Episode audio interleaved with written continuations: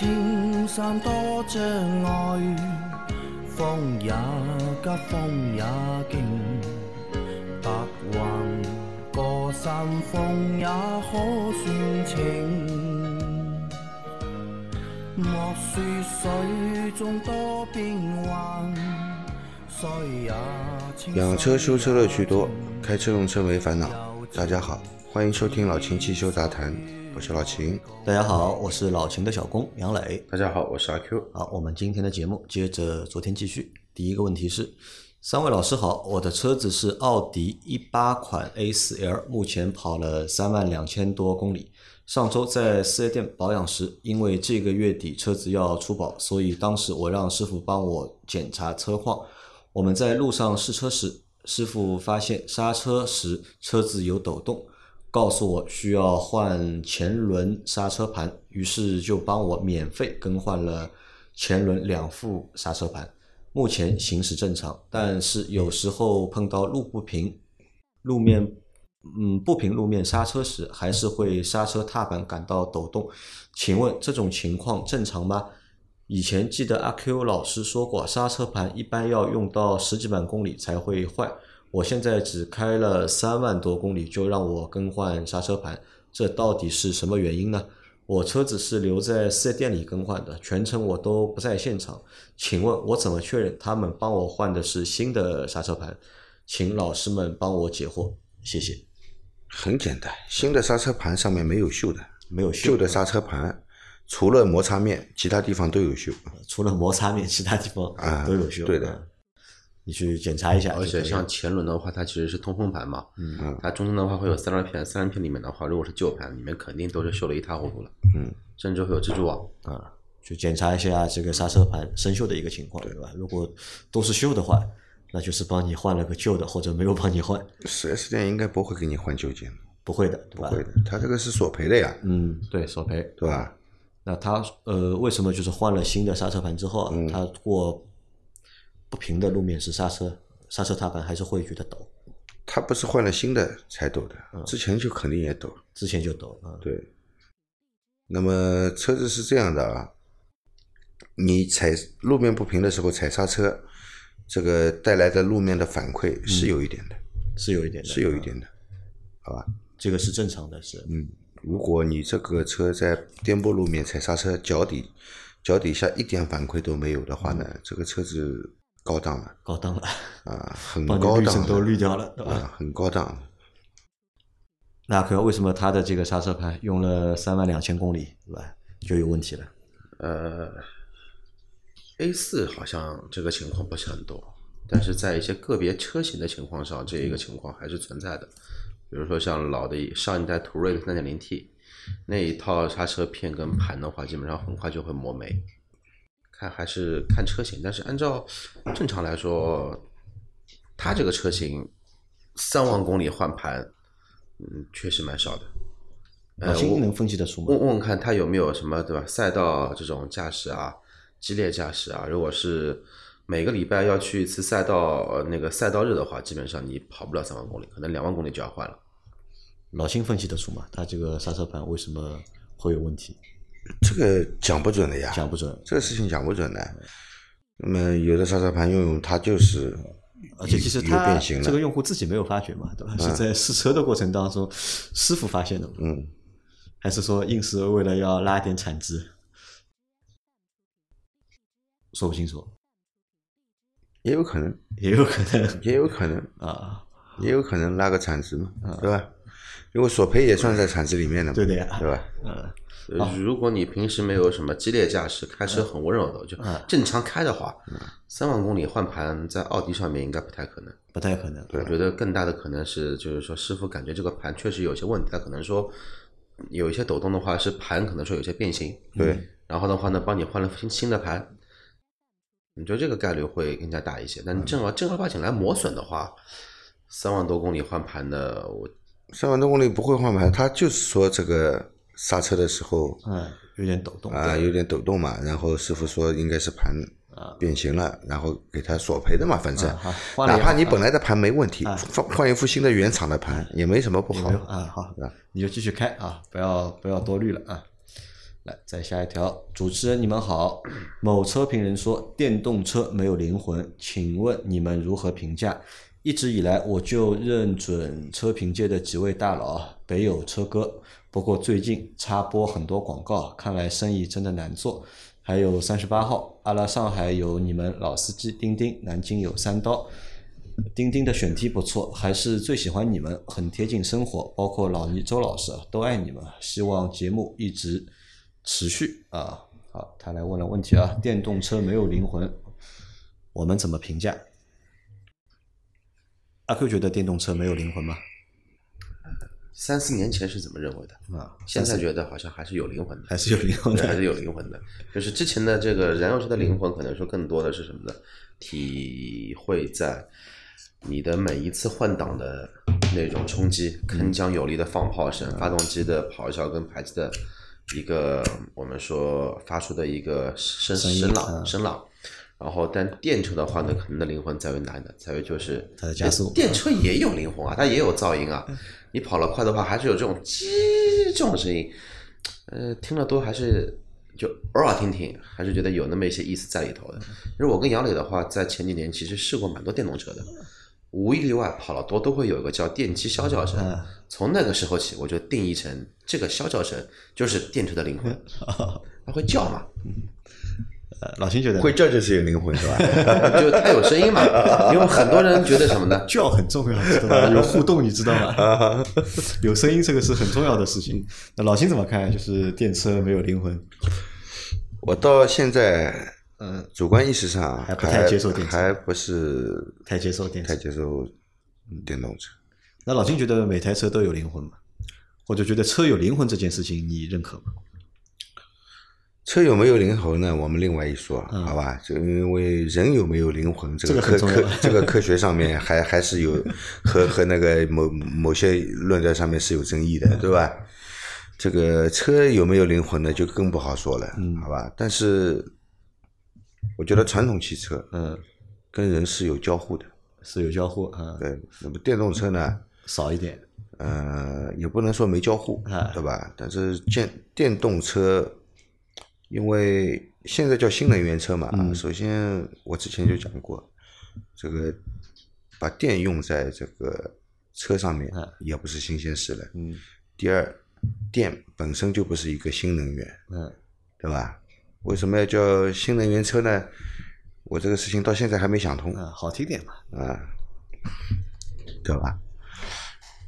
然后呢，这个电动车呢有，毕竟有电动车的优势，就像阿 Q 说的啊，它加速非常快啊，加速非常快呢，这个驾驶乐趣呢应该是有的，嗯，特别是对这个加速有要求的一些这个驾驶员，他这方面的那个加速乐趣是有的，但是加速快也是一个双刃刀，嗯，对吧？它带来提速快的同时，带来乐趣的同时，其实它的增加了危险性嘛，危险性也是很高的。你知道最近就是说我为什么越来越会迷恋电动车了？就是我发现一个很严 很严重的问问题跟你性格比较符合。就是呃，我的开车风格呢，就是说更适合开电动车一直属于那一种大脚油门、大脚刹车的人。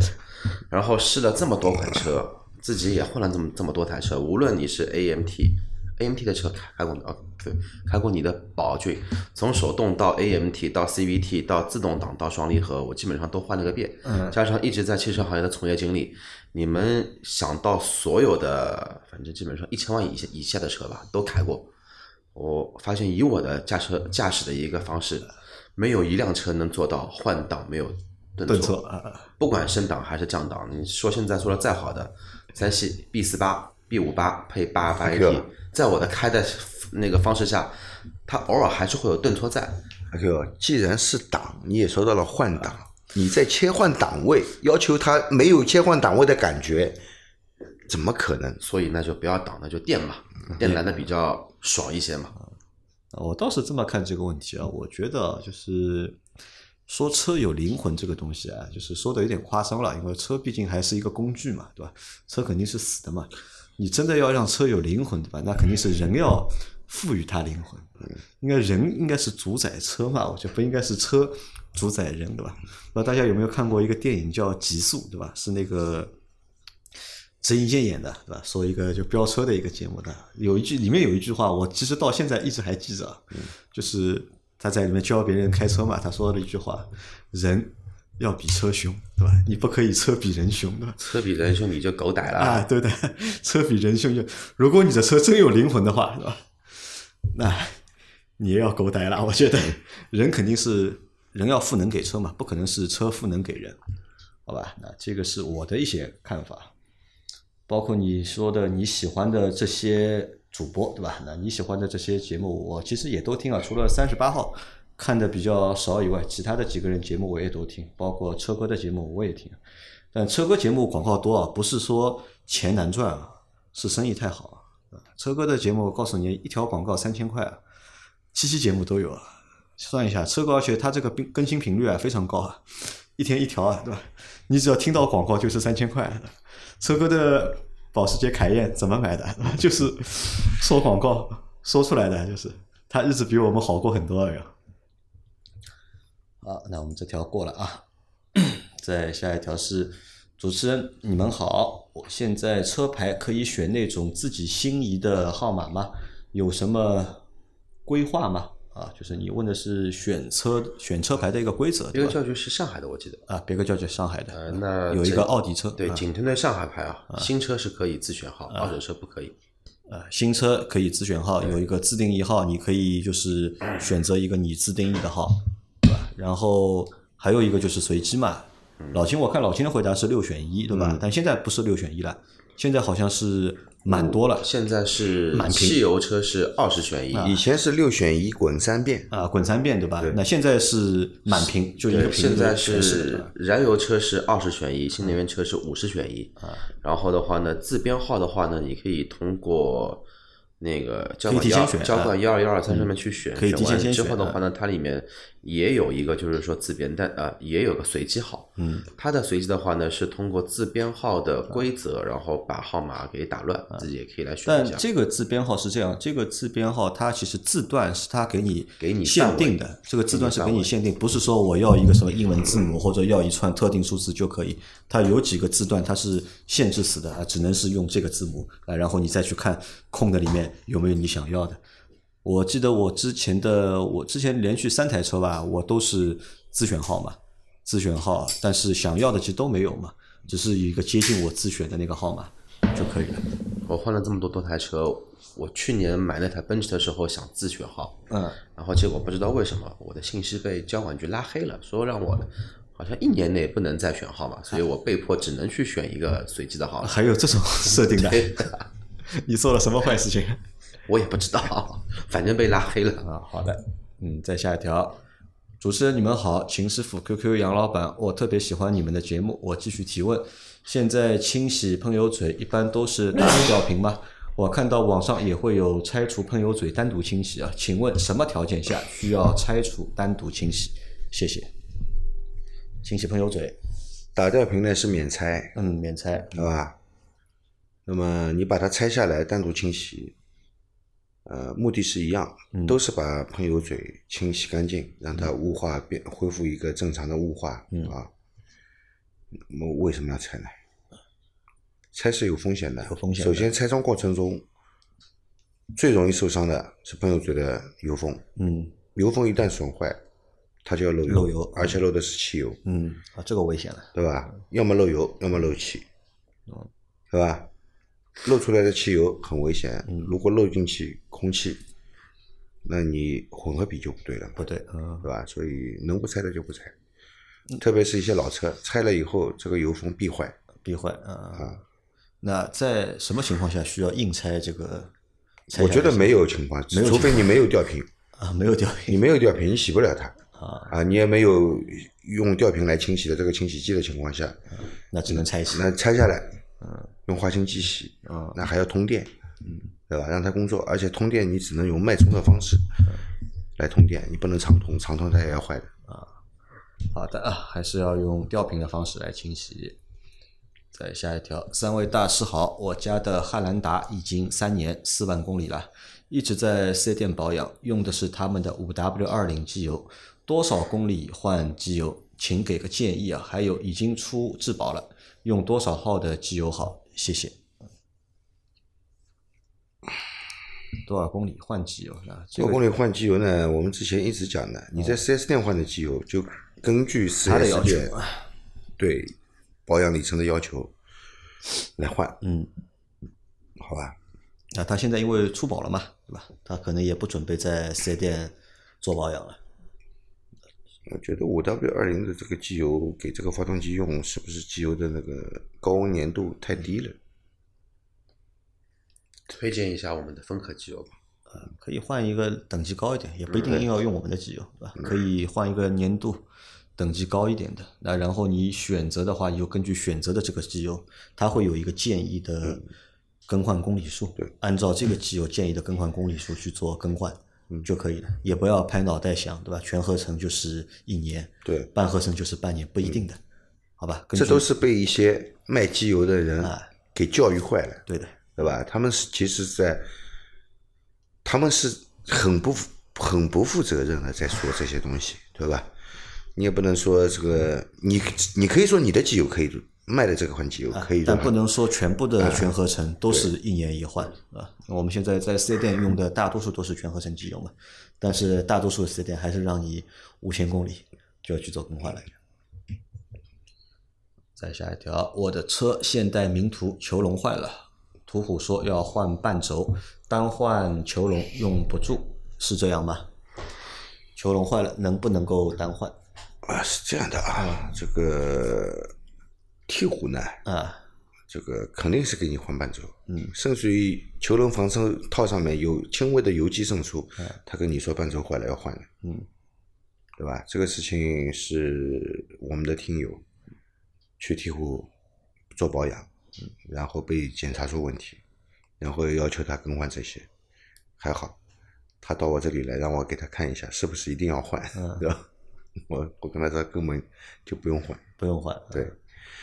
然后那个球笼如果真的坏了呢，球笼是可以，不是球笼如果防尘套坏了，里面的油流出来了，嗯，那么是我们可以通过这个更换这个修理包啊来解决这个问题，对吧？但是球笼本身坏了呢，的确是要更换的。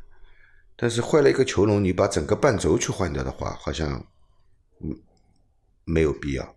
为什么啊？呃，这个半轴包括什么？包括中间一根铁杆子，嗯对吧？也就是这个轴，然后它两头有内球笼和外球笼。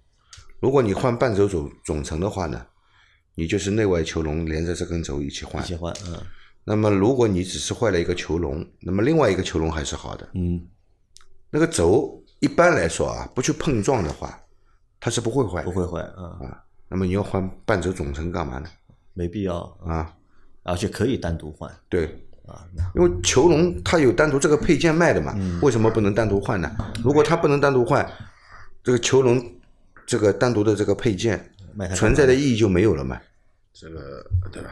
途途虎嘛，鹈鹕嘛，那鹈鹕，啊鹈鹕鹈鹕。这个反正能骗就骗吧，也是一个常规套路，也是一个常规套路。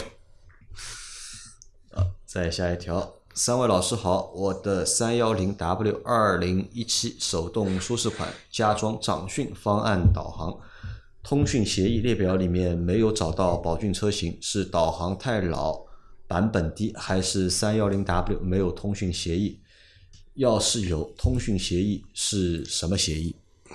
这个导航我没用过，没用过啊，加装的一个导航，对吧？但是和你这个车的通讯协议沟通不上啊，这个建议去找一下卖给你这个呃掌讯的这家公司，或者说一些卖家跟他去联系一下。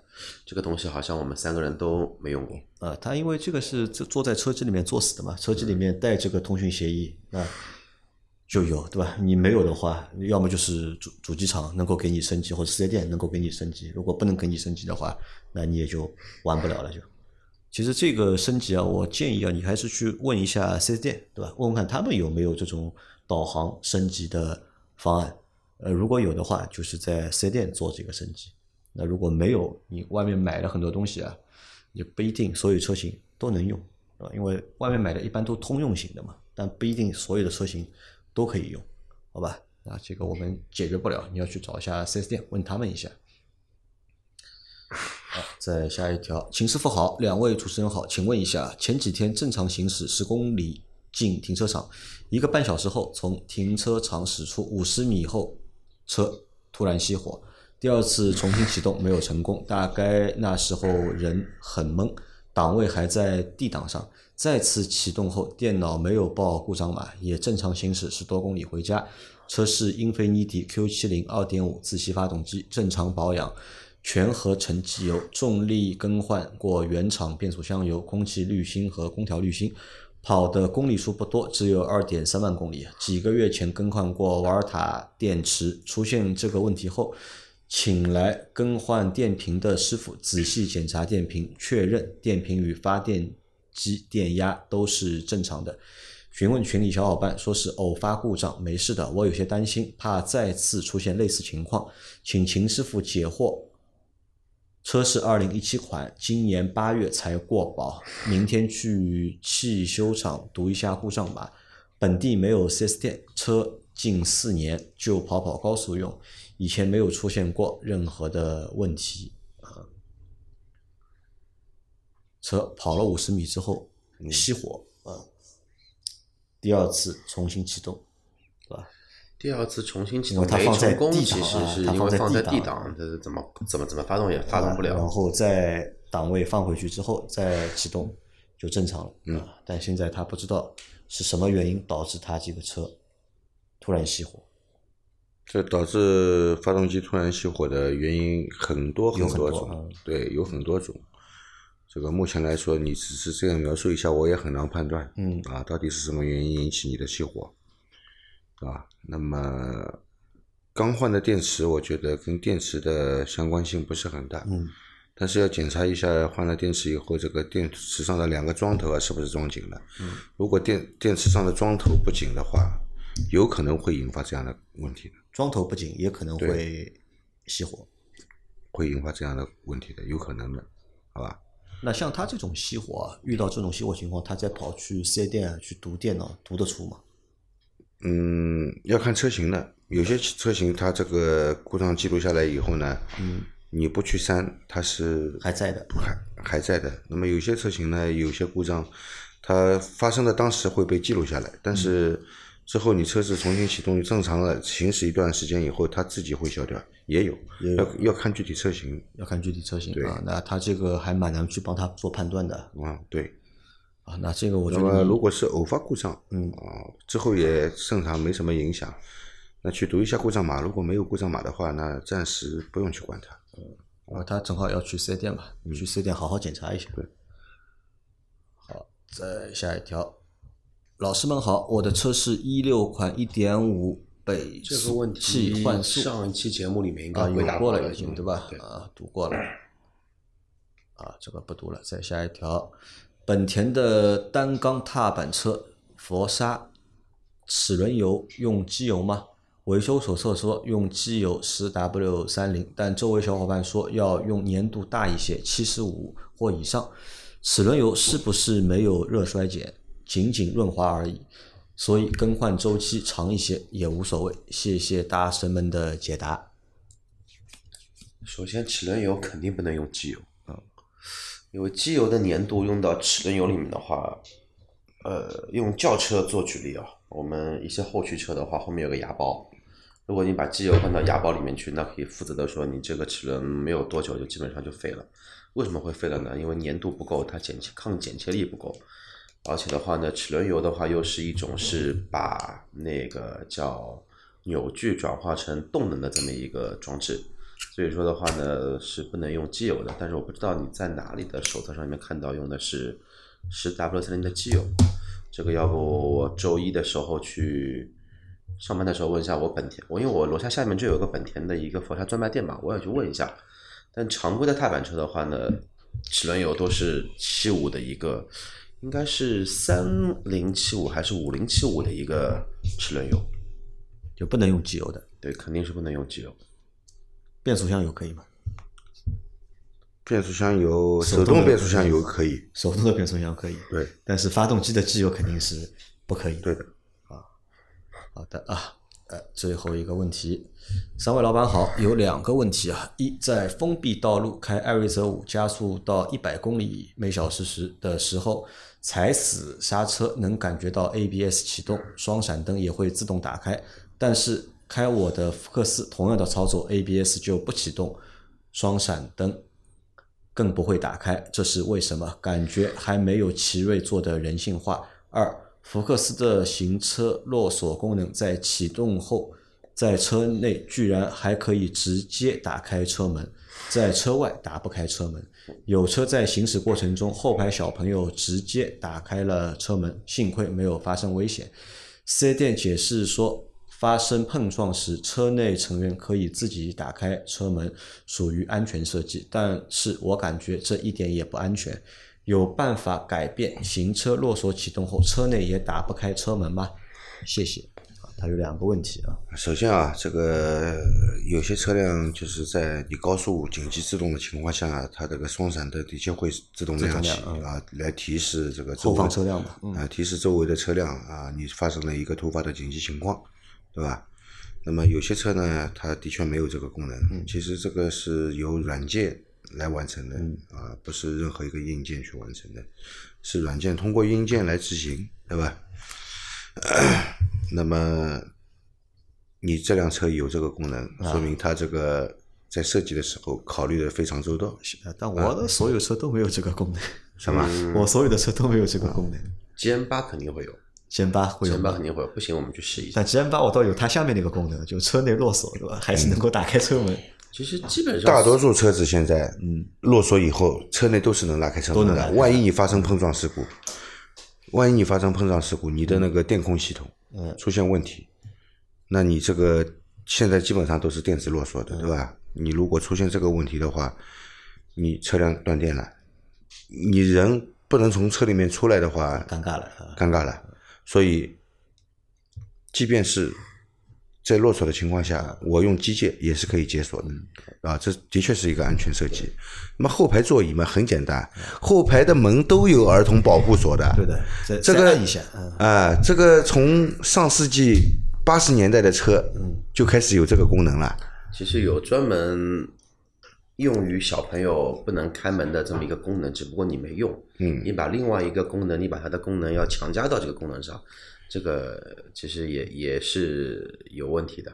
对，那个门上面的话呢，福克斯的话，不知道你是哪一代福克斯啊？如果是像我那代老的话，要用钥匙去转；如果是新的话呢，应该是直接有根拨杆直接去拨就可以了。对的，它是有儿童嘛，有儿童保护锁。儿童保护锁呢，就是在任何情况下，哪怕是在车辆检索的情况下，车内也是不能开门的，只能通过车门的外拉手来开门。也就是说，家长你要下车给你的孩子开门，对吧？从车内是无法打开车门的。啊，所以这些其实都是设计理念的问题，对对吧？和车其实本身是没有关系的，就是工程师在开发、在设计的时候，有的想到，有的没有想到。哦，对，它这个名字应该是台新福克斯，就是三缸一点五 T 的这个版本。好，那今天的节目也哦，我多插一句啊，如果你是新款的 1.5T 的福克斯的话，那个叫紧急制动亮双闪，你可以再试一下你的车，应该是有的，应该是有的应该是有的。如果你是老款上一代的话，应该是没有，但这一代的话应该是有的，可能是 ABS 没有触发嘛，没踩到底嘛。啊，没有 ABS 没有触发，所以双灯没亮。还有一种的话，就等于说，还有一种的话，我之前的飞度也遇到过，因为飞度的话呢，原厂是不带这个紧急制动的话亮双灯、亮双闪，但是的话呢，我装了一个那个时候装了个什么，装个胎压检测，它的那个模块里面的话是带了这么一个东西在里头的，所以说呢，也会动不动的情况下，就是踩重刹车就会亮双闪，也会很烦啊。好，那我们今天回答问题都回答完毕了。大家有任何关于养车、用车、修车的问题，可以留在我们节目最新一期的下方，我们会在下周的节目里面一一给大家解答。我们明天再见。好的，明拜拜天见。拜拜。